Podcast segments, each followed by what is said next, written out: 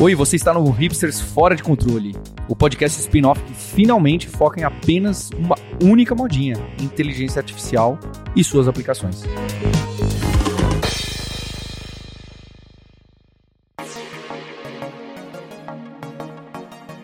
Olá, seja muito bem-vindo, seja muito bem-vinda a mais esse episódio do spin-off do seu podcast favorito, Hipsters Fora de Controle, podcast que semanalmente a gente fala de ferramentas de IA aplicado que a gente vem usando, que você pode usar também no seu dia a dia. E hoje a gente tem aqui o Fabrício Carraro, que é o, o nosso poliglota viajante, apresentador do Deve Sem Fronteiras, também Product Manager aqui na Alura. Tudo bem, Fabrício? Tudo bem, Marcos? É bom estar aqui de volta. Fazia um tempo, né? Tive muito trabalho para a Lura ultimamente, mas agora posso estar de volta nas gravações. Pois é, seja muito bem-vindo de volta. A gente já vai falar sobre esse trabalhão que você, não só você, muita gente teve na Alura, um resultado bem bacana, vai começar semana que vem a gente vai falar sobre isso, mas antes, Guilherme Silveira, Chief Innovation Officer e cofundador da Alura, tudo bem? Tudo bem, bom dia, é bom estar de volta. Boa, bacana ter você de volta também. Paulo Silveira, CEO, cofundador da Lura, está por aqui também. Olá, pessoal. Olá, Alexandre Chiavegato Filho, que é professor livre docente de Machine Learning em Saúde na USP. Tudo bem, Alexandre? Olá, pessoal. É um prazer estar aqui. Olá, e Gustavo Botelho, especialista em IA do Banco do Brasil. Seja bem-vindo. Tudo bem, pessoal? Um prazer estar aqui. Agradeço o convite. É isso aí. Muito bem, a gente vai começar aqui. Nessa primeira parte do episódio, a gente comenta sobre as ferramentas que a gente tem usado no dia a dia, o que a gente viu que chamaram a nossa atenção, o pessoal que trabalha com a gente, o que a galera tem usado também. Eu quero começar perguntando para o Alexandre. Na verdade, é, acho que vale a pena o Alexandre compartilhar um pouquinho da trajetória até chegar é, a, a, comandar ali, é, virar o professor livre docente de Machine Learning na USP. A gente pode falar também do LabDAPS, que é o Laboratório de Big Data e Análise Preditiva em saúde. Então dá um pouquinho desse seu contexto para a gente saber com quem estamos falando. ah, sim, claro. Ah, então, eu sou economista de, de formação uh, e sempre quis utilizar dados para melhorar decisões uh, de, de, uma forma geral, né? E nenhuma área uh, coleta tantos dados e é tão difícil quanto a área da, da saúde. Né? Daí eu fiz o meu doutorado em, em análise de dados em saúde, né? Ciência de dados em saúde, que na época nem existia direito. Uh, defendi meu doutorado em 2010, ainda a gente falava só em análise de dados, estatística de saúde, etc. Né? O termo ciência de dados chegou, chegou até um pouco depois. Uh, e aí eu fui contratado como, como professor da USP exatamente nessa área né, de estatística de saúde. E aí eu tive a sorte de estar uh, bem no início da chegada, de fato, da área de machine learning, né, da ascensão de machine learning. Eu já trabalhando com dados para otimizar decisões, Aí eu comecei a rodar uh, alguns algoritmos de machine learning lá 2014, 2015, e aí começou a ficar claro que esse, que esse tipo de algoritmo ia, ia mudar profundamente aí a área da saúde e o, nosso, e o resto da nossa vida, à medida que a gente ia coletando mais dados. Os computadores iam ficando uh, mais especializados em machine learning e novos desenvolvimentos técnicos iam aparecendo, né? 2015 não existia XGBoost, por exemplo, né? Que hoje domina a área de, de dados estruturados, né? Mal existia deep learning, foi bem o início ali das aplicações práticas, de fato, de, de deep learning, redes convolucionais. Uh, e aí começou a ficar claro para mim que, que machine learning ia mudar tudo. Eu redirecionei o meu, o meu trabalho, né, os meus alunos para a área. E em 2017, em janeiro de 2017, criamos o laboratório, que é o nosso laboratório de machine learning em saúde, aqui na Faculdade de Saúde Pública da USP. Né, e desde então temos atacado aí alguns dos, dos principais desafios uh, das aplicações práticas de machine learning na área da saúde, que vai ser profundamente transformada uh, por machine learning, né, a área que coleta mais dados uh, e, ao mesmo tempo que coleta muitos dados, é a área mais difícil de todas, né, a área que envolve mais fatores, que interagem de uma forma mais complexa e, no fundo, no fundo, é a área mais importante também. Né, então, é uma área que vai ser completamente transformada por machine learning uh, nos próximos anos, mas ainda não, não chegamos lá, ainda temos muitos desafios a serem, a serem superados, mas é uma certeza, né, e nosso laboratório tem descoberto isso bastante, que os mesmos, os mesmos algoritmos que funcionam nas outras áreas são também os algoritmos que funcionam na área da saúde. Então, não existe nenhum motivo pelo qual a área da saúde também uh, não vai ser transformada, que nem as outras áreas têm sido transformadas por, por machine learning. Ainda não foi transformada porque é uma área mais consequente, né? uma área que a gente precisa ter mais cuidado. Né? Decisões de vida ou morte né? não são, é, são muito mais graves do que decisões sobre predizer quem é o teu melhor amigo ou predizer se é melhor melhor virar à esquerda ou à direita numa rota de trânsito, etc. Então a gente precisa ter, passar por muito mais testes antes uh, e ter a garantia de que quando a gente colocar os algoritmos em prática, eles de fato vão ser os melhores possíveis. Né? Então, temos trabalhado, em diver... temos trabalhado aqui no laboratório em diversos desafios para quando o Brasil, né, o mundo estiver pronto para colocar os algoritmos em prática, na prática clínica, uh, nós já vamos ter resolvido boa parte desses, uh, desses desafios. Então, esse é o nosso grande desafio aqui, aqui no laboratório. Alexandre, pegando um carona nessa sua descrição muito boa, por acaso, é, quais são as áreas de testes, né, desses testes de imagem e tudo mais, de reconhecimento usando IA, que estão mais avançadas atualmente, que vão chegar primeiro para o público geral, na sua opinião? As primeiras a chegar são aquelas que são as, as mais fáceis, né? Me desculpe os meus colegas aí que trabalham com, com imagem computacional, mas de fato na área da saúde a imagem computacional é mais fácil, né? Porque em geral, né, o diagnóstico uh, depende apenas da imagem, né? Não depende de outros fatores, né? Como uh, características genéticas, sobre histórico familiar, etc. Você olha uma imagem, você indica se essa imagem está com comprometimento no pulmão, por exemplo, etc. Né? Então essas são as primeiras áreas que vão chegar na prática clínica. Uh, e já estão chegando, né? Então, hoje, uh, alguns softwares de radiologia já estão conseguindo inserir esse tipo de, uh, de auxílio ao médico, né? que aí tem, tem toda uma questão legal aí que eles precisam resolver com o FDA, com a Anvisa, né? Se isso é uma decisão médica, se isso é um dispositivo médico, etc. Mas já está começando a aparecer alguns softwares, né? Então, indicações para o radiologista, ó, aqui nessa região dessa imagem parece que está tendo algum comprometimento ou parece que tem um indicador de câncer, etc. Então, isso, isso já, já está aparecendo. E também está aparecendo na gestão hospitalar. Né? Então, gestão de fila, gestão, gestão de recursos humanos, gestão de recursos físicos do, do hospital, tudo isso já está começando a ser otimizado pelo uso de machine learning. Eu acho que a parte mais interessante, né, e é por isso que a gente trabalha aqui no laboratório nessa área, vai ser no auxílio, no auxílio ao diagnóstico clínico mesmo. Tá? Diagnóstico e prognóstico de paciente, né, onde a gente vai ter que levar em consideração todo o histórico desse paciente, seus sintomas, as suas características demográficas, presença de medicamentos, fatores de risco, etc. Tudo isso para ajudar numa predição para o médico, né? Para predizer, por exemplo, qual é o possível diagnóstico desse paciente, ou dado que esse paciente tem essa doença, dado to, todo esse conjunto de características, qual vai ser o prognóstico, qual é a gravidade futura esperada desse paciente. Uh, que aí já envolve muito mais processo, já envolve uh, algoritmos, uh, às vezes, multimodais, Uh, né, e, e, e, muita, muita informação que pode mudar com o tempo e que varia, né, esse, é grande, esse vai ser nosso grande desafio, varia de local para local. Né? Então, o prognóstico de um paciente com determinada doença de determinadas características, aqui em São Paulo, é diferente do prognóstico desse mesmo paciente em Rio Branco, no Acre, por exemplo. Né, por diversos fatores, né, limitação diferente, uh, disponibilidade de exames diferentes, formação dos profissionais diferentes, fatores de risco diferentes. Né? Então, nós estamos com todos esses desafios para desenvolver e adaptar os algoritmos segundo as diferentes realidades uh, aí do Brasil. A gente tem desco descoberto que, de fato, esses algoritmos, a performance preditiva desses algoritmos muda bastante segundo as diferentes realidades brasileiras. Interessante. E é, é curioso que você começou dizendo que a sua trajetória começou passando ali pela economia. E a gente tem aqui o Gustavo Botelho, que é especialista em IA no Banco do Brasil, né?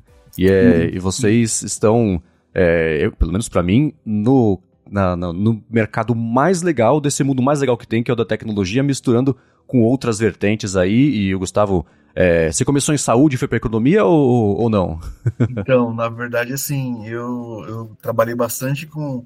Fiz também mestrado, doutorado nessa área de, de, de mais focado em deep learning, também trabalhando com imagens, e é, e é engraçado que, é, o professor falava, é, a gente quanto o Banco do Brasil, né, que atua de norte a sul, assim como outras instituições, né, me, me, me ressaltava aqui a questão que ele, que ele citou de, de estar preparado, né, para quando a gente tiver o contexto ideal, vamos supor assim, para os melhores algoritmos, né, e, e, eu, e a gente encontra ainda no Brasil eu vejo, na, na, minha opinião, e que a gente encontra no, no, contexto do banco, né? A gente tem ainda uma diversidade muito grande de regionalismos, de qualidade de dados diferentes, então a gente ainda tem que vencer muitas barreiras nesse sentido, né?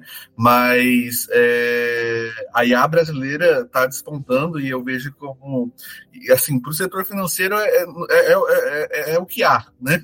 Então, como, como você falou, né, Marcos, assim, poder fazer uma predição, seja, por exemplo, de um fundo de investimento, para quem não sabe, né, muita gente acha assim, ah, o Banco do Brasil, estou falando do banco, mas existem outros órgãos do governo também, né? Ah, não, não investe em IA, não tá, tá atrasado. Temos sim que né, o governo tem que melhorar algumas algumas áreas, mas, por exemplo, aqui no banco a gente tem um centro específico para IA, né? E a gente tem por, é, formado mestres e doutores em universidades públicas também, é, e para trabalhar justamente esses problemas no mundo do mundo da economia, né? No mundo financeiro. Então é bem legal aliar e, e nesse mundo financeiro não só na, assim, né, fazer previsões de, de, de, retorno financeiro, mas a gente também tem que cuidar de outras partes, por exemplo, a questão de segurança, que é uma questão crítica. Então, é, o banco, né, se você for ver, é, até eu estava tava num, num congresso recentemente, né, e um dos executivos de um grande banco também falou que é, 80% hoje dos ataques que são realizados, cyberataques, né, já são realizados por bots, por, por softwares inteligentes, né, IA, por vir. Então a gente tem que usar IA para conter a IA, da IA do mal, né? Vamos dizer assim, IA do bem contra a IA do mal. Então a gente tem um centro de IA para combater tudo isso. E, e, não tem como mais voltar atrás, né? É uma realidade. E daqui para frente é, é, é, é, isso, né? IA do bem contra a IA do mal, né? e agora eu tô curioso, e eu vou fazer essa pergunta para você, Gustavo. Quero saber também, na sequência do Alexandre, quais são as ferramentas de IA que vocês têm usado no dia a dia, seja para o trabalho, para acelerar algum processo, para né, complementar alguma coisa que vocês fazem, e também as equipes com que vocês trabalham, as ferramentas que a galera tem usado aí, que o pessoal que escuta fica sempre bem curioso, já vai nas, na lista da descrição do episódio atrás de ferramentas novas de IA para testar aqui no dia a dia. Legal. A gente está trabalhando. Bom, falando em IA, né? Todo mundo já lembra de Python, basicamente, né? Mas a gente também trabalha com algumas outras linguagens aqui no banco. Então a gente tem um pessoal que prefere desenvolver em R, tem até um pessoal que traba, trabalha com Tableau, né? E, e aí, assim, a gente tem. Mas falando em ferramentas, né? E Python e todas as suas bibliotecas tradicionais, né? TensorFlow, Keras, uh, PyTorch, enfim. Mas a gente tem ferramentas, a gente tem uma plataforma, na verdade, de IA no banco, né, que a gente desenvolveu in-house, vamos dizer assim. Ela é multi-cloud, então ela tem uma parte fora, né, nas clouds dos grandes, das grandes big techs. Então a gente pode usar recursos, o banco tem parcerias com essas big techs. A gente pode usar recursos para desenvolver lá e também usar é, modelos deles, né? Então, por exemplo, a gente já está trabalhando, desenvolvendo aplicações com LLMs, né? Os Large Language Models, que estão em moda aí com o chat GPT e tal. É óbvio, né? Com o devido cuidado, liberando devagar e com os tratamentos é, né, necessários. Mas, é, e aí a, a, gente faz também, tem algum, alguns uh, quando, a gente, quando, o modelo está desenvolvido, né, o, o funcionário desenvolveu o modelo tal, ele pode fazer o deploy, ou seja, executar esse modelo na nossa infra interna mesmo. Né, tanto por questões de segurança, questão de latência tal. E aí, essa é a nossa parte interna, vamos dizer assim, da plataforma de IA. E aí a gente tem servidores, então, é, desde que trabalham com a parte de, de servidores com GPU, então a gente tem, por exemplo, tem o servidor da NVIDIA Triton que a gente trabalha, tem o é, da NVIDIA, né, como, obviamente, tem, tem servidores assim também ah, com artifícios para acelerar a execução de algoritmos da, da IBM, então a gente tem parcerias com diversos fornecedores e trabalha com essa multi-cloud, né, tanto ah, ah, permitindo usar funcionalidades de clouds externas, clouds com, com ferramentas de A né, externas, mas também com esse deploy interno. Né. Bacana. E Alexandre, você no seu dia a dia, da parte pessoal, até no laboratório, nos projetos que vocês têm mexido, quais são as ferramentas de A que vocês estão usando para acelerar o processo, possibilitar processos e, enfim, avanços no que vocês têm dado uma espiada? Então, aqui no laboratório nós trabalhamos com, com, o tipo de dados que é mais coletado né, na área da saúde, que são os dados estruturados. Né? E para dados estruturados, Uh, o estado da arte são os algoritmos de boosting, né, de gradient boosting, principalmente o XGBoost, o LightGBM, o CatBoost, às vezes Random Forest fica entre os melhores, tá? mas em geral a gente fica mais ou menos nesses quatro, Uh, quando a gente começou lá em 2016, 2017, a gente testava uns 15 algoritmos diferentes, 15, 20 algoritmos diferentes, né? A gente uh, usava até o Naive Bayes, né? Que a gente vê em livros textos, né? Até hoje, né? Mas que, que absolutamente não funcionam bem. Né? Então a gente usava todos os algoritmos que a gente que tinham uh, na época e a gente foi afunilando, né, com, o tempo, né, vendo que eram sempre os mesmos algoritmos, né, basicamente esses quatro algoritmos, né, o XGBoost, LightBM, CatBoost e o Random Forest, que em geral tomavam melhores decisões para dados estruturados e fomos afunilando nesses quatro, tá? E hoje a gente basicamente usa esses. Às vezes, se algum parecerista pede alguma rede neural, né, exatamente pelo, uh, por causa da questão de deep learning, as pessoas acham que que a redes neurais já está DAT em todas as áreas. A gente de vez em quando adiciona também redes neurais, mas não funcionam bem para dados estruturados ainda, né? Ainda uh, existem várias tentativas aí de readaptação do, do, deep learning ou das redes neurais, mas em geral os algoritmos para dados estruturados, né? Mas em geral os algoritmos que, que melhor funcionam para dados estruturados são os gradient boosting. E de tipos de, de técnicas, né? Diferentes. Então temos avançados aí em algumas técnicas que vão ser muito importantes para a área da, da saúde nos próximos anos né, principalmente aprendizado online, né, aprendizado contínuo, né, que são os algoritmos que vão fornecendo uma, uma predição e vão reaprendendo a partir dessa predição que eles vão fornecendo, né? E que é um grande desafio técnico, né, em relação ao quanto você deixa o algoritmo ir reaprendendo com os novos dados, né, versus deixar o, o algoritmo de baseline uh, igual, né? Porque chegada de novos dados pode ser algum ruído, pode ser uh, alguma variação uh, sazonal, etc. Então, o grande desafio é você atualizar né, esse algoritmo e se reatualizando automaticamente com o tempo. Então, temos trabalhado nisso. Também temos trabalhado em outra área muito importante para a saúde, que vai ser o aprendizado federado, né, que vão ser os algoritmos que, em vez de você transferir os dados dos pacientes para o mesmo banco de dados central, na verdade, é o algoritmo que vai passeando de hospital para hospital e aprendendo aí passando para o próximo, aprendendo, passando para o próximo. Isso garante que os dados do paciente nunca vão sair do próprio hospital, né? O que vai facilitar bastante, né, o interesse ou a possibilidade desses hospitais colaborarem com esse tipo de pesquisa. Então você desenvolve um algoritmo inicial, o algoritmo vai para um hospital, aprende com dados desse hospital, vai para o próximo, aprende de novo, vai para o próximo, aprende de novo, etc. Sendo que os dados vão permanecer sempre dentro do mesmo hospital, dentro da mesma operadora, etc.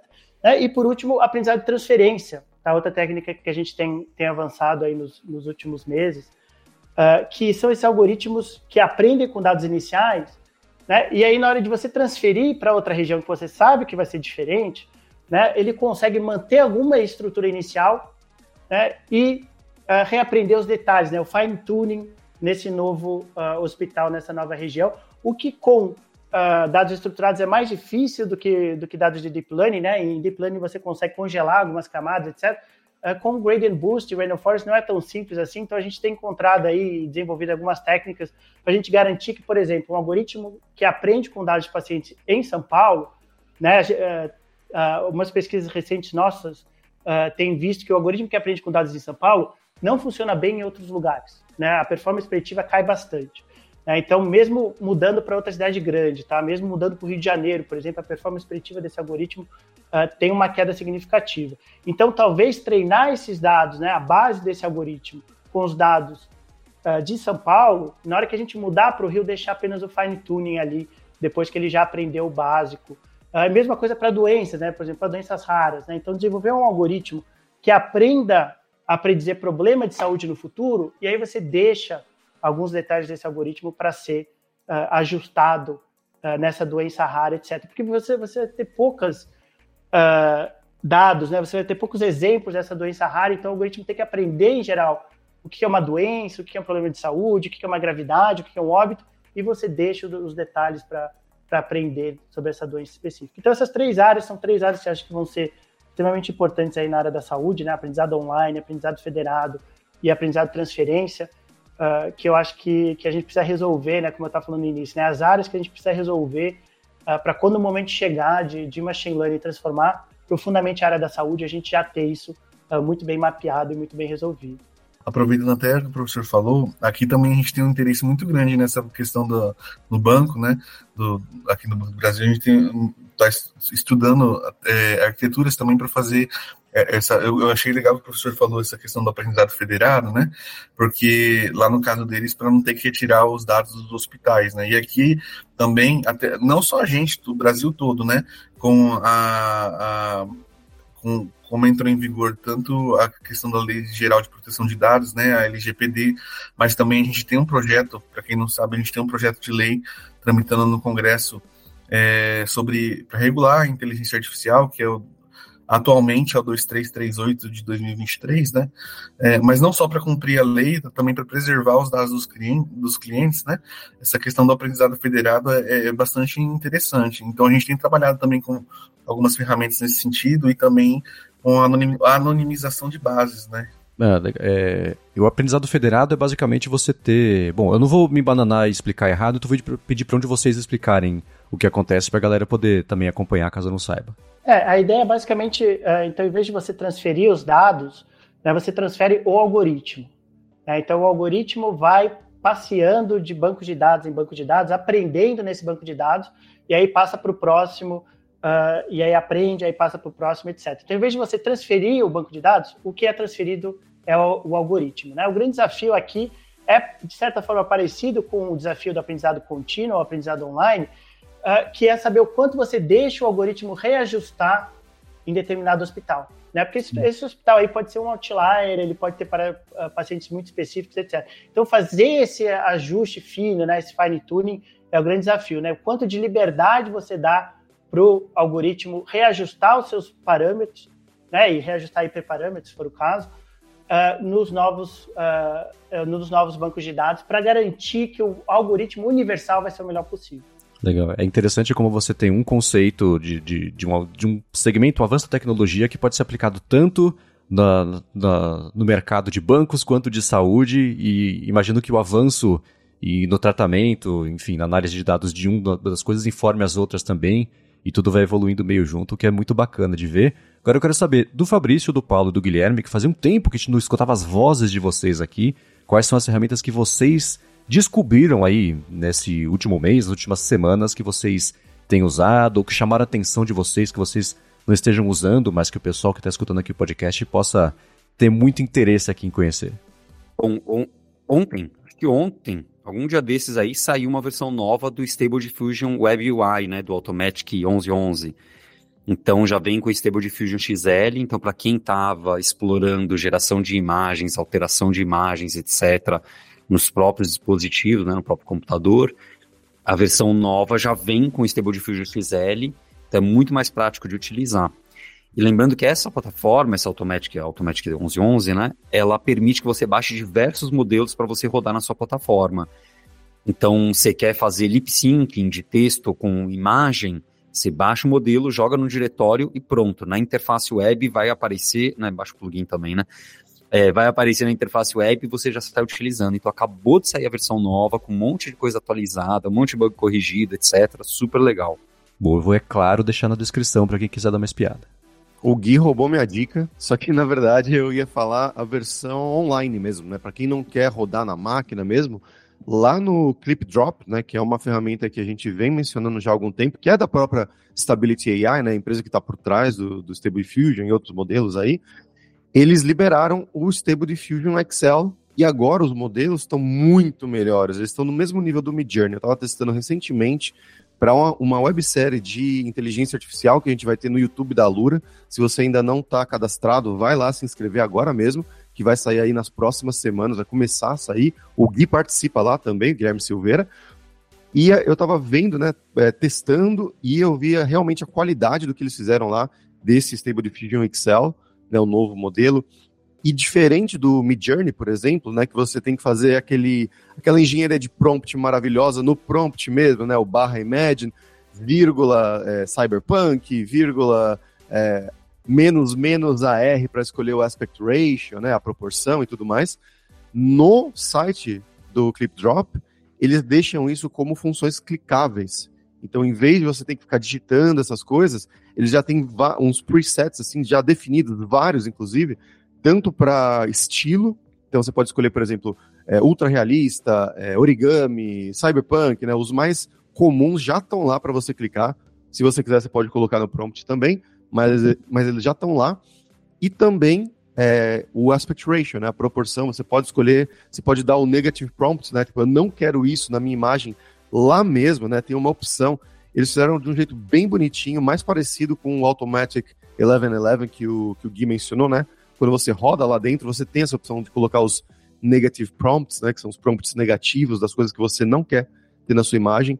Isso está tendo lá no Clip Drop também. Então eu recomendo dar uma revisitada nessa página, que eles estão com coisas novas, além das coisas que a gente já tinha visto, né? De remover o background das imagens, né? De uma foto, por exemplo, de fazer o one crop, que é você expandir uh, coisas em volta da imagem e ele autocompleta, né? Então tem várias brincadeiras legais que dá para fazer lá, muitas úteis. Queria até citar que era o Fabrício roubou minha segunda redica, já que é rouba-rouba que a gente está jogando, que eu ia dizer que eu estou usando essa semana o Clip Drop para fazer as lembrancinhas de aniversário da festa de Pokémon do meu filho. Então eu tô pegando as fotos de todas as crianças convidadas da escola, tirando o background, trocando por um background de Pokémon de acordo com os golpes de cada criança, fazendo um crop, fazendo upscale, tudo isso usando o Stable Diffusion Excel e tá ficando super legal Vou fazer uma minha aqui, né? Porque tem questões de LGPD. Vou fazer uma minha aqui para compartilhar e deixar com vocês, Pokémon Guilherme. Excelente. E é interessante porque o Sérgio, da última vez que ele participou, ele também estava usando o IA para fazer o convite da festa também do filho dele. Então dá para ver que esse é um segmento que está bombando aí. Ultimamente, especialmente para pessoas que trabalham na Alura. Já serve para convite, no caso do Sérgio, lembrancinha, no meu caso, Quero ver o bolo. É. Vai ficar com o Paulo. Paulo, você tá usando a ferramenta para fazer bolo cuiá, não? pois é, olha, esse episódio aqui, a gente realmente nem precisava estar tá aqui. O Alexandre e o Gustavo trazendo esse, esse expertise aí, simplesmente incrível. Eu tô, tô por fora das, das últimas ferramentas. Eu tô aqui para colocar uma pergunta para a segunda parte para o Alexandre e para o Gustavo. Então, beleza. Antes disso, eu vou fazer o seguinte: eu vou dar uma dica de uma ferramenta que eu encontrei que pode esbarrar um pouquinho, talvez até mais próximo da, do, do dia a dia do Alexandre. É uma ferramenta chamada Consensus AI, consensus.app, e eles usam o, o, banco de dados da Semantic Scholar, que tem 200 milhões de papers aí de vários segmentos, vários domínios, na verdade, dentro da ciência, e é a adaptação do conceito de um chatbot conversacional para você tirar dúvidas e fazer consultas e atrás também de estudos. É, tudo, claro, é ligado à área médica. Eu dei uma fuçada, é, perguntei coisas dentro da área médica, um pouco fora também, encontrei alguns resultados interessantes de pesquisas envolvendo até IA. Pesquisei por ah, é, ferramentas que me permitissem fazer animações 3D a partir de rabiscos ou texto. Ele me deu uma série de papers também, então dá para ver que não é só específico da área médica. É, e eu vou deixar, claro, na descrição. E isso esbarra um pouquinho também para quem quiser ver, e saiu. Isso também eu espero que o Alexandre é, ajude a gente a entender um pouco melhor. Nessa semana o Google fez a conferência que é a Cloud Next, né, teve, anunciaram diversos avanços, lançamentos de coisas que eles falaram na Google I.O. em maio desse ano, incluindo o Do It AI, que é para quem usa o Workspace, você ter ali um assistente virtual inteligente com IA para você interagir, melhorar os seus slides e as planilhas e etc. também. O Palm 2 agora tem suporte a português, então galera de por meio do Vertex AI, então isso é uma coisa que o pessoal vai poder mexer e fuçar bastante. E é, tem também um, um, Eles deram uma, uma, Eles relembraram o pessoal a respeito dos avanços do Mad Palm 2, que é aquele grande modelo voltado para a saúde, o que o Alexandre acabou de falar, por exemplo, a respeito de uma análise de você ter lá um, um, uma imagem e pedir para a IA te ajudar a diagnosticar ou avaliar aquela imagem. Então, é, o Google vem há um tempo falando sobre o, essas, esses, essas adequações que eles têm feito para os diferentes modelos que eles têm. O MedPalm, como o nome indica, é justamente para a área médica. Então, antes da gente partir para a segunda parte, que eu também tenho perguntas que eu estou bem curioso para saber, tanto do Gustavo quanto do Alexandre, eu queria entender um pouco melhor se o MedPalm 2 é uma ferramenta de IA que as pessoas ligadas à área de saúde já vêm usando, tirando proveito e você está entregando isso que o Google promete de ser, de fato, ali um, uma assistência para acelerar e melhorar diagnósticos, enfim, essa relação de consulta de dados médicos, etc. É, é uma área, é um, uma técnica bem, um algoritmo, né, bem promissor mesmo, mas o que os mestres têm usado bastante é mais o chat GPT mesmo, né, atualmente. Mas, de fato, o chat GPT não é validado para a área da saúde, né, e ainda toma muitos, uh, toma algumas decisões que não são ideais. É, o MedPalm 2 já é treinado especificamente, né, na literatura médica, etc. Mas o interessante do, do do MedPalm 2 é que a função dele é falar para o médico coisa que o médico já deveria saber. Né? Porque a informação que está em livro-texto, né? a informação que está em artigo científico, informação. Então, assim, ele não está necessariamente fazendo uma nova descoberta. Tá? Ou seja, é, é bem interessante, né? É uma ferramenta interessante aí para o médico, mas é um conhecimento bem, né? Igual você falou do consenso, né? Mais ou menos essa ideia. Uh, é, é, um conhecimento que já está disponível aí, que o especialista na área deveria saber. Mas vai ajudar bastante, né? Então, essas, essas, uh, esses algoritmos aí conversacionais, né? Esses, essas LLMs na área da saúde vão ter o seu espaço, né? E vão ter um espaço importante, né? Por exemplo, né? na leitura do prontuário eletrônico e resumir o prontuário eletrônico desse paciente para exatamente o que importa nessa consulta, né? Então, às vezes o paciente, né, principalmente os mais idosos, tem aí dezenas, centenas de consultas, né, e muita informação no seu prontuário eletrônico, e aí ele chega com determinado sintoma, o médico vai receber um resumo do que importa para esse paciente, para esse sintoma uh, nesse momento, né? Por exemplo, né, um paciente que foi diagnosticado com HIV/AIDS, por exemplo, em 2021, isso é uma informação relevante, vai aparecer ali como informação relevante. Então ele vai conseguir garimpar essas informações, às vezes muita resultado inútil aí de, de prontuário, né, de exame desnecessário, né, tanto para o paciente quanto para essa, essa consulta específica, vai conseguir uh, resumir, isso daí vai ajudar bastante, né? Vai ser uma aplicação importante das LLMs. É outra aplicação, outra aplicação importante uh, desses modelos, principalmente os multimodais que estão começando a aparecer, uh, vai ser preenchimento automático de prontuário eletrônico.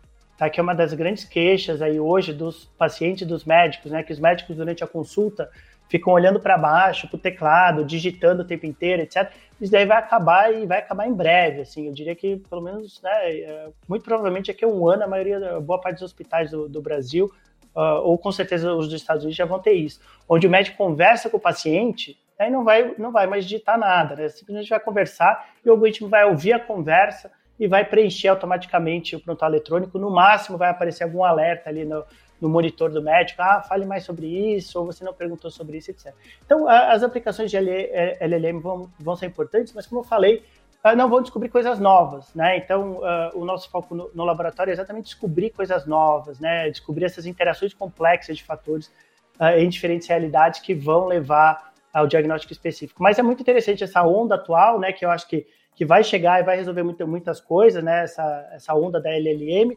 mas no fim a gente vai ver que é, que é limitado, né, que resolve, uma hora vai chegar num, uh, ponto que já não resolve mais. Né? LLM não, não lê uma planilha com informações uh, do paciente, né, informações demográficas, informações de sintomas, uh, informações de, de, histórico familiar, etc., e, e lê essa planilha e chega no resultado. Ainda não, não existe, provavelmente não vai existir, né, são algoritmos conversacionais, né, a gente vai precisar desenvolver algoritmos mesmo próprios para dados estruturados, né? Mas, como eu falei, essas primeira, essa primeira onda aí, que acho que ainda vai durar mais alguns meses até estabilizar, acho que vem muita coisa com LLM na área da saúde, tá? E aí a gente vai para essas outras áreas depois, uh, como eu falei, uh, em, geral, coisas que o cérebro humano faz, né, em geral, costumam ser uh, muito bem automatizadas por, por machine learning, principalmente por, por algoritmos derivados aí de redes neurais, né? Porém, ler uma planilha é muito difícil para o cérebro humano e ainda é muito difícil para os algoritmos. Né? Então é um problema que, que ainda vai ficar, mas essas LLM vão ajudar bastante, né? principalmente nos próximos meses ou no próximo ano. Eu, eu, estou aqui chocado em escutar que LLMs não são inteligências artificiais genéricas que nem o CEO que vende esse produto tenta nos vender. Estou chocado em ouvir alguma coisa assim, hein? Quem diria? É, então, a gente está tá nessa fase, né, de da, das startups, né? Que, que querem usar toda startup, né? O pitch de toda startup, né? Acho que, que vocês devem conhecer bem.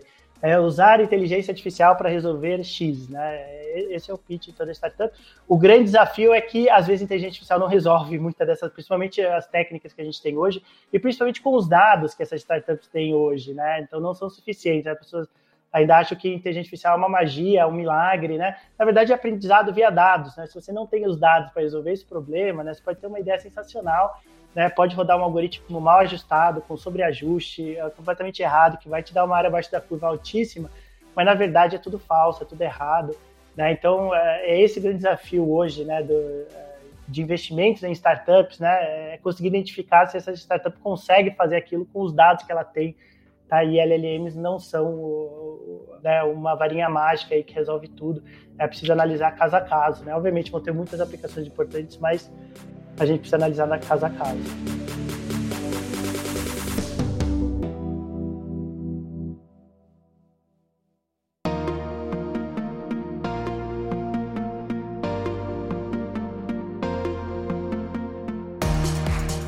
Eu acho muito interessante esse ponto que o Alexandre está trazendo aqui, que parece com o do fio calçado que esteve aqui uns dois, três episódios atrás, falando, olha, tem muita coisa, a gente está todo mundo no hype das LLMs e do GPT em geral, só que tem coisas que precisam ser os algoritmos tradicionais, né, tradicionais, assim, de machine learning, em cima dos dados estruturados e bem arrumadinhos e treinando em modelos super ajustados e limpos não em um monte de texto escrito de qualquer jeito. Então você precisa combinar os dois para tirar o melhor proveito, não é?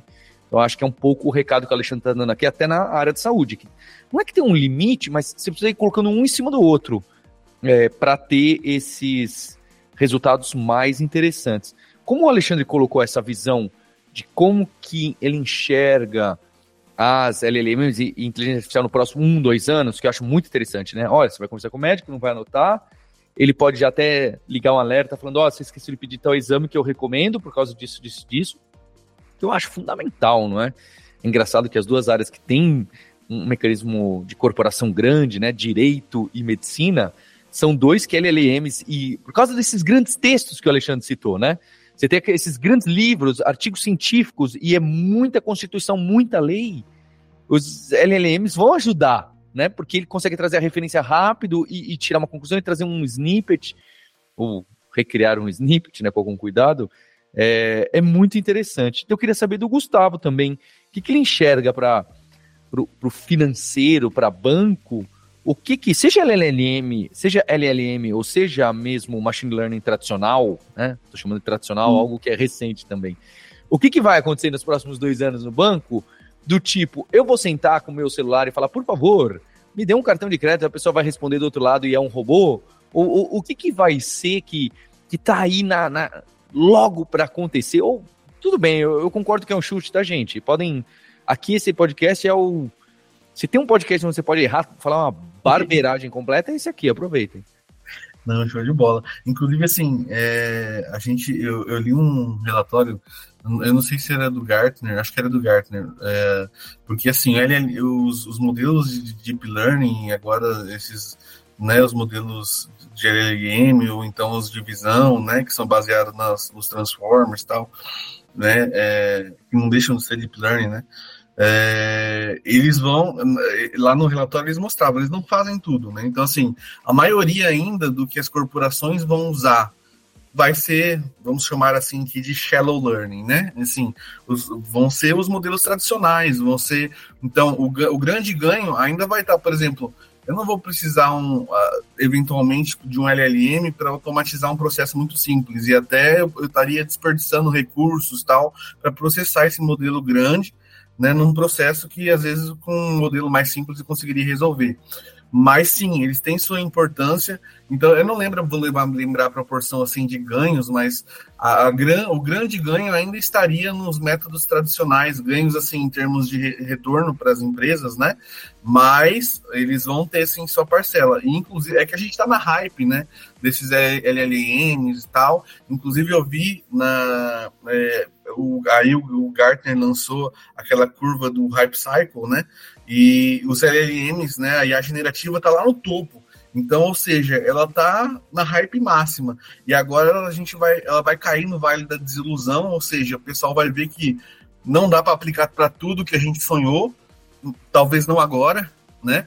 Mas a, a, a tecnologia vai ficar madura e aí sim vai ser começada, vai, vai se começar a utilizar, né, de forma mais assim, vamos dizer, sóbria, né, do que essa, essa hype toda. Mas, mas respondendo a tua pergunta, o Paulo, assim, falando da, do que eu penso aqui para o futuro do banco, né, é, do banco e das organizações, é, independente do tipo de modelo, né, eu acredito que sim, as interfaces vão se tornar cada vez mais naturais, e aí não só tanto voz, uh, visão, então até talvez uh, teve a hype agora que, que passou, tá passando, sei lá, do metaverso, né? Mas eu ainda acredito que talvez alguns ambientes de realidade, por exemplo, mesclada, né, realidade ampliada, ainda vão fazer sentido em algum momento daqui para frente. Tudo tem que ser pensado, né? Mas assim, é, eu acho que essas interfaces cada vez mais naturais vão ser a, a grande, o grande foco e também a questão da hiper, hiperpersonalização, uma, palavra difícil de falar, né?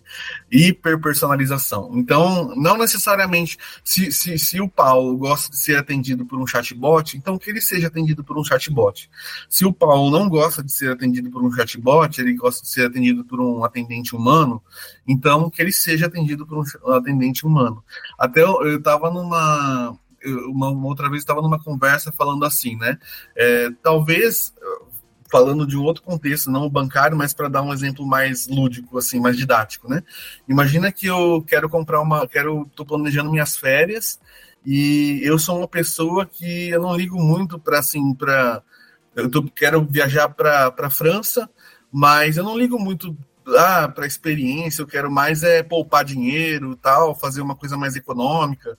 Então, talvez na hora que talvez um sistema ali automatizado que me dê um cashback me atenda melhor mas talvez para outra pessoa ela gosta ali da experiência. Então ela não quer ser atendida por um sistema automatizado, ela quer talvez que na hora que eu comprar passagem, sei lá, exagerando aqui, né, vá alguém servir um vinho lá na casa dele e falar: olha, parabéns, você comprou passagem para a França, tá aqui um vinho.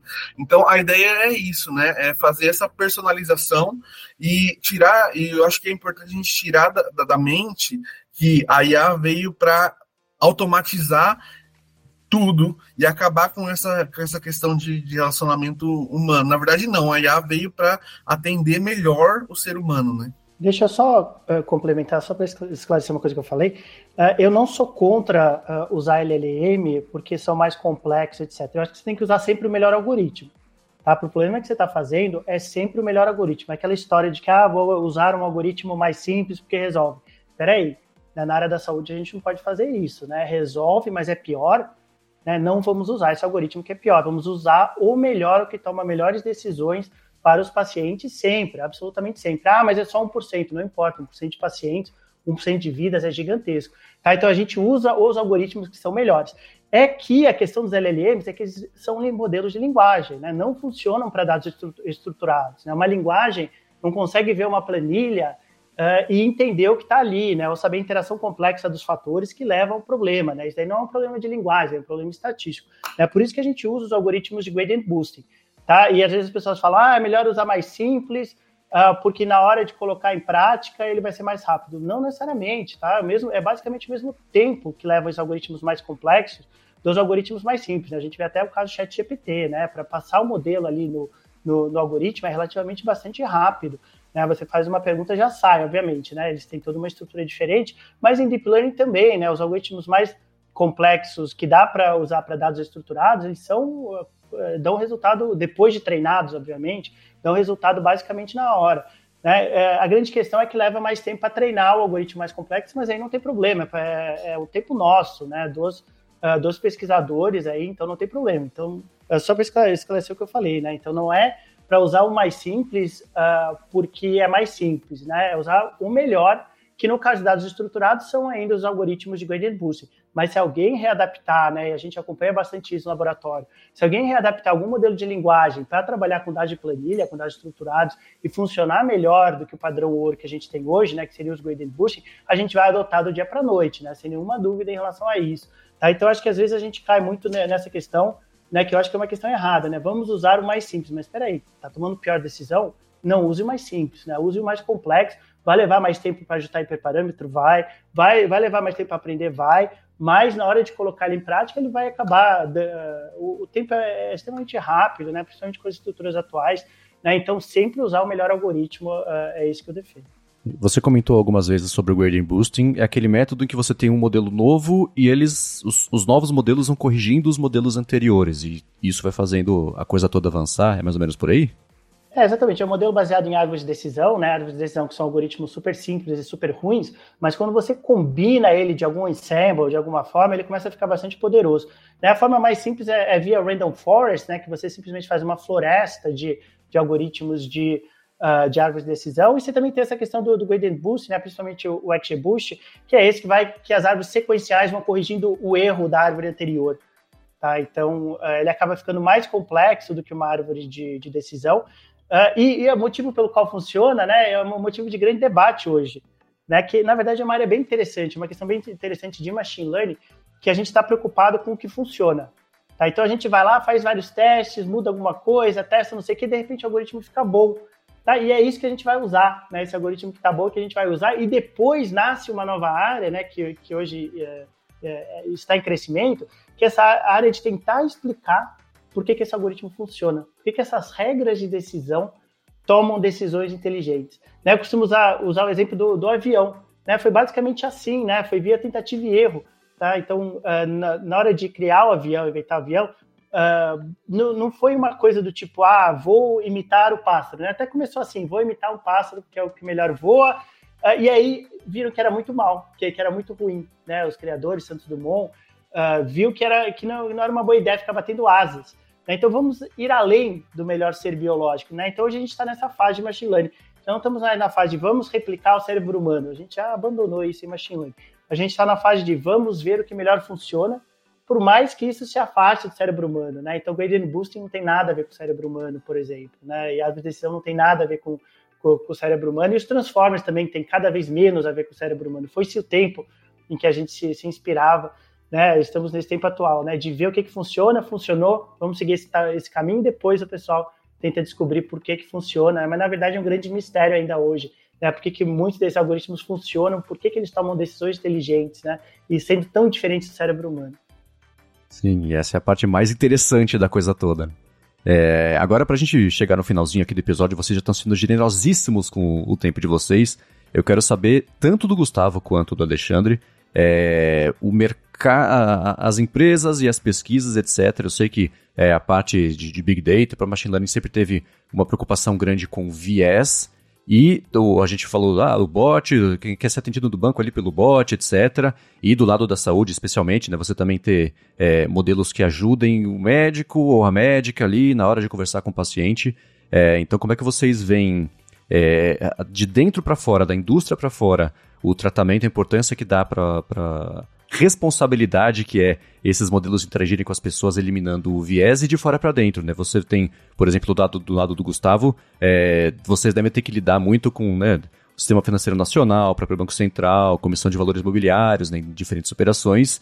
E do lado aqui do Alexandre tem desde Anvisa, que já falou, a gente falou no comecinho do episódio sobre regulamentações, etc. Como é que vocês veem é, que esses órgãos estão olhando e vão seguir olhando, como é que vai ser a evolução disso, para implementação de IA nos diferentes âmbitos aí de vocês. Eu queria ouvir começando pelo Gustavo. É, a questão do viés, ela, eu acho que sim, a gente tem até, né, você tem um pouquinho dessas leis que começam a surgir por aí, ele, elas visam mitigar, né, traçam algumas diretrizes para mitigar a questão dos vieses e que podem ser, sim ser prejudiciais, né, eu, eu costumo dizer que a gente tem sim que, que se ater a essa, essa, a essa toada, né?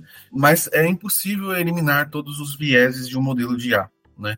Então, assim, a gente tem que ter parcimônia quando a gente trata disso, porque, teoricamente, praticamente, né? Uh, o, o, quando você está trabalhando com inteligência artificial, você está reproduzindo a inteligência humana nas máquinas.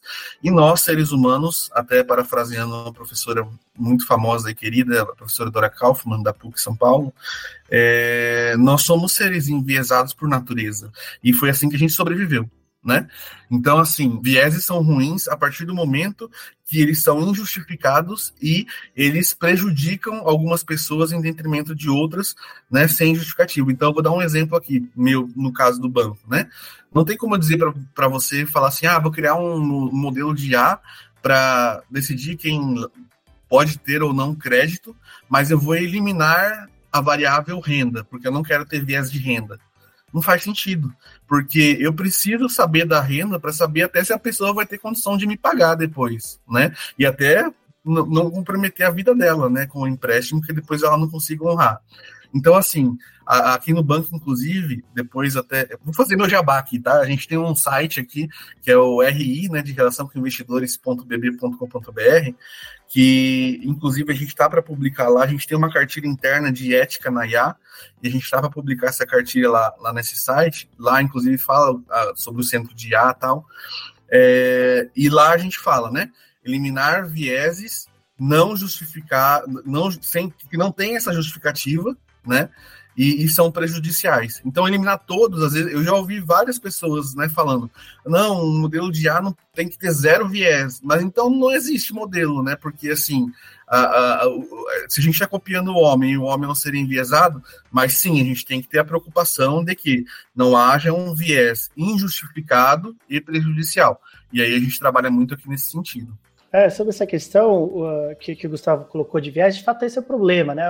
Os dados, principalmente na área da saúde, vêm de seres humanos, né? Seres humanos viesados, né? Seres humanos que tomam decisões racistas e machistas todos os dias da sua vida, e os algoritmos estão aprendendo com isso. Tá? O algoritmo não tem preconceito, né? O algoritmo não tem viés, porém os dados vêm de seres humanos seres humanos preconceituosos e seres humanos viesados. Então, assim, é, e é exatamente isso que a gente quer evitar com a learning. A gente quer superar esse histórico humano de decisões preconceituosas, né, que a gente tem em todas as áreas. Né? Porém, o desafio é que o algoritmo está aprendendo com esses dados. Né? Então, nós temos trabalhado aqui também no laboratório em duas frentes. Primeiro, identificar a presença de viés, tá? Uh, o que, que, é muito importante, né? Conseguir identificar que esse algoritmo está tomando decisões piores para pacientes, por exemplo, negros, para pacientes de baixa renda, para pacientes uh, não, sem escolaridade, etc.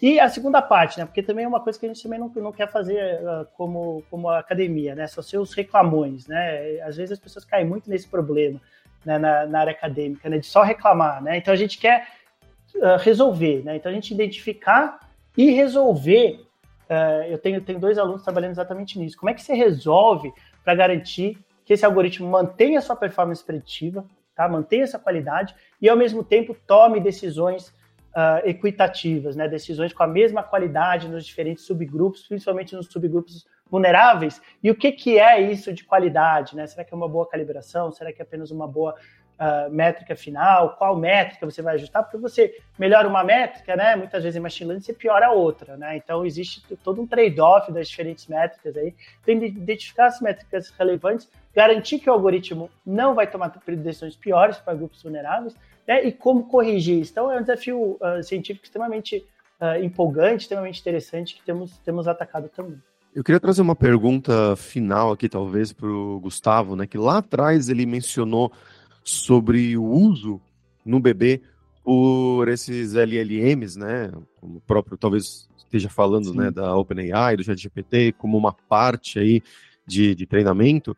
E como que eles estão falando da questão de é, anonimici, anonimicidade dos dados, consegui falar? dos dados, e toda essa questão de realmente, né, é, não passar dados sensíveis para uma outra empresa, né?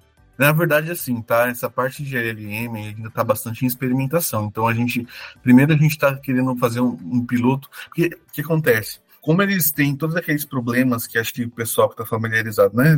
De alucinarem, inventar. Que é, no fundo, ele é modelo matemático, né? Então, ele vai, ele vai lá, ele pode dizer coisa que não, existe, não, não, condiz com a verdade, né? Então, a gente está tendo que fazer um tratamento, que é o que o pessoal está chamando de engenharia de prompt, né?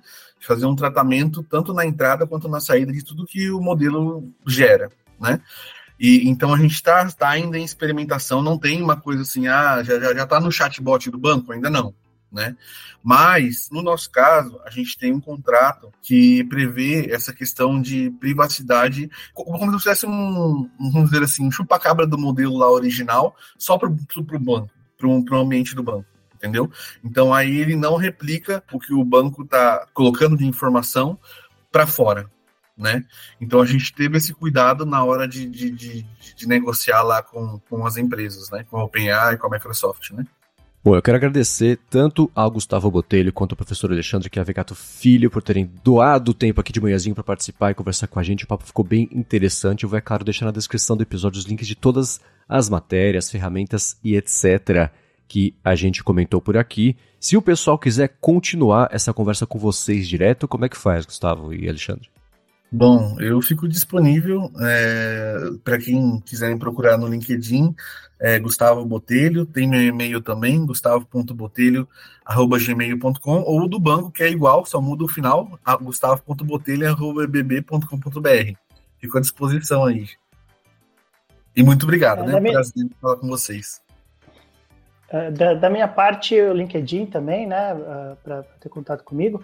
E os alunos do laboratório fizeram o Instagram do laboratório, né, então é @labdaps, né, é labdaps USP, que é o laboratório de Big Data Análise Preditiva em Saúde aqui da Faculdade de Saúde Pública da USP. Então acho que esses dois contatos aí, se alguém tiver interesse em acompanhar o que a gente tem feito aqui. Tá certo, vai estar na descrição. Muito obrigado mais uma vez a vocês dois. E Fabrício, a gente fez um teaser no comecinho do episódio sobre como você passou esses últimos dias, semanas bastante ocupado para preparar, tipo, é, a gente falou na semana passada também, né, no finalzinho do episódio, é, para imersão dados IA que vai rolar e você como uma das pessoas instrutoras do curso, ninguém melhor para falar para a galera por que quem está escutando tinha que ir agora no alura.com.br barra imersão traço dados traço IA e se inscrever. É isso mesmo, Marcos. Foi uma semana bem maluca, né? Tanto para a gente criar esse roteiro para vocês, né? E abrangendo muitas áreas, né? Porque essa imersão ela não é para quem é dev, por exemplo, né?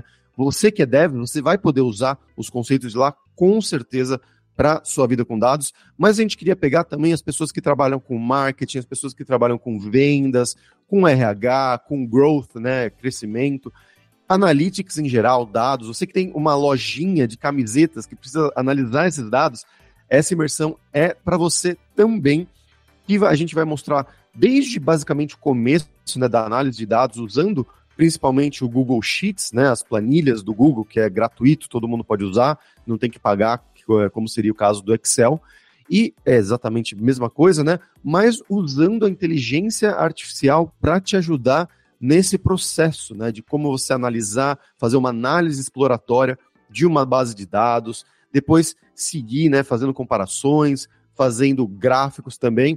E essas primeiras aulas elas vão ser um pouco mais introdutórias para quem ainda não está muito familiarizado com essa área e também é, aprender a usar a IA junto, né, com essas análises.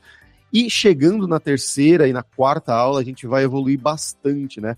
Nesse período, a gente vai apresentar outras ferramentas de inteligência artificial que não são o Chat GPT. Então, isso vai ser bem legal. Tem uma que você pode usar dentro do próprio Google Sheets, uma IA generativa. E a quarta aula ela vai ser um pouquinho mais é, profunda, porque aí a gente vai entrar no mundo do Python, do Pandas, né, da programação, você analisar dados usando a programação. E mesmo quem tem medo dessa palavra programação, né, nunca viu, nunca tocou realmente, a gente vai segurar sua mão e realmente te mostrar esses primeiros passos, né, de como você fazer as coisas que a gente veio fazendo durante os três primeiros dias, mas fazer isso em um outro nível, já com Python, com Pandas, né, com essas ferramentas que são muito usadas no mundo da ciência de dados, da engenharia de dados e assim por diante. E lá no quinto dia a gente vai expor as possíveis carreiras nesse mundo de dados, desde uma pessoa que vai fazer análises, né, só as análises mesmo, já com os dados finalizados, mas também a gente vai falar sobre a carreira de engenheiro de dados, de cientista de dados, engenheiro de machine learning, engenheiro de IA e o famoso engenheiro de prompt que está aí né, nas listas, revistas da Forbes e tudo mais, como uma das carreiras do futuro. Na terceira aula, a gente vai falar sobre alguns conceitos já de engenharia de prompt, né? E isso vai ser trazido novamente lá na quinta aula.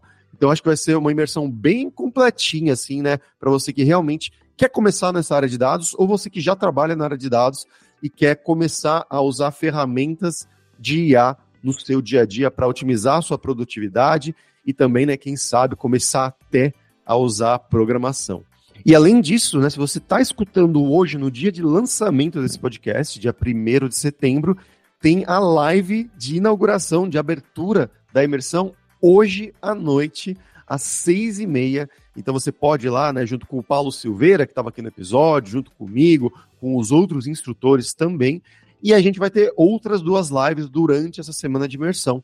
Uma no dia 5 e outra já lá no final, né, na semana seguinte, na verdade, no dia 11 de setembro. E nessas lives a gente vai apresentar outras coisas, né? Então, coisas de negócios, vai trazer outros convidados também. Então, vão ser lives bem legais lá no YouTube da Alura. Você pode se inscrever, mas se você se inscrever na imersão, você já vai receber lá os links para as lives. Boa, a imersão vai rolar de 4 a 8 de setembro. Se você está escutando esse episódio no dia que ele está saindo, que é dia 1 de setembro, corre para se inscrever, porque você tem pouquíssimo, tem pouquíssimos dias para se inscrever e começar e participar da imersão dados e a análises com inteligência artificial. Eu me inscrevi e vou aprender bastante com isso. Espero que vocês façam a mesma coisa. É gratuito, são cinco dias, gente. Não tem por que não se inscrever. O link, é claro, vai estar na descrição. Mas, mais uma vez, para você lembrar, alura.com.br barra imersão traço dados traço IA. Hipsters, obrigado mais uma vez pela audiência de vocês e na sexta-feira tem mais. Hipsters, abraços, tchau.